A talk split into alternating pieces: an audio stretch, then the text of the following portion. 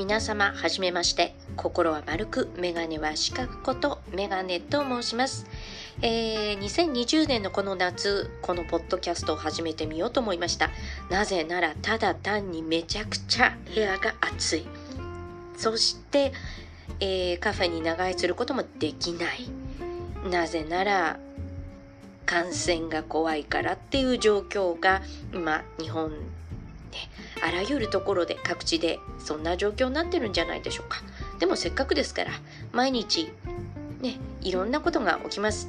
テレビ音楽映画好きなこと何かできたことを仕事を通してなどなど気づいたことよもやま話として盛り上げたいと思っております。ぜひ皆さん楽しんで聞いてくださいね。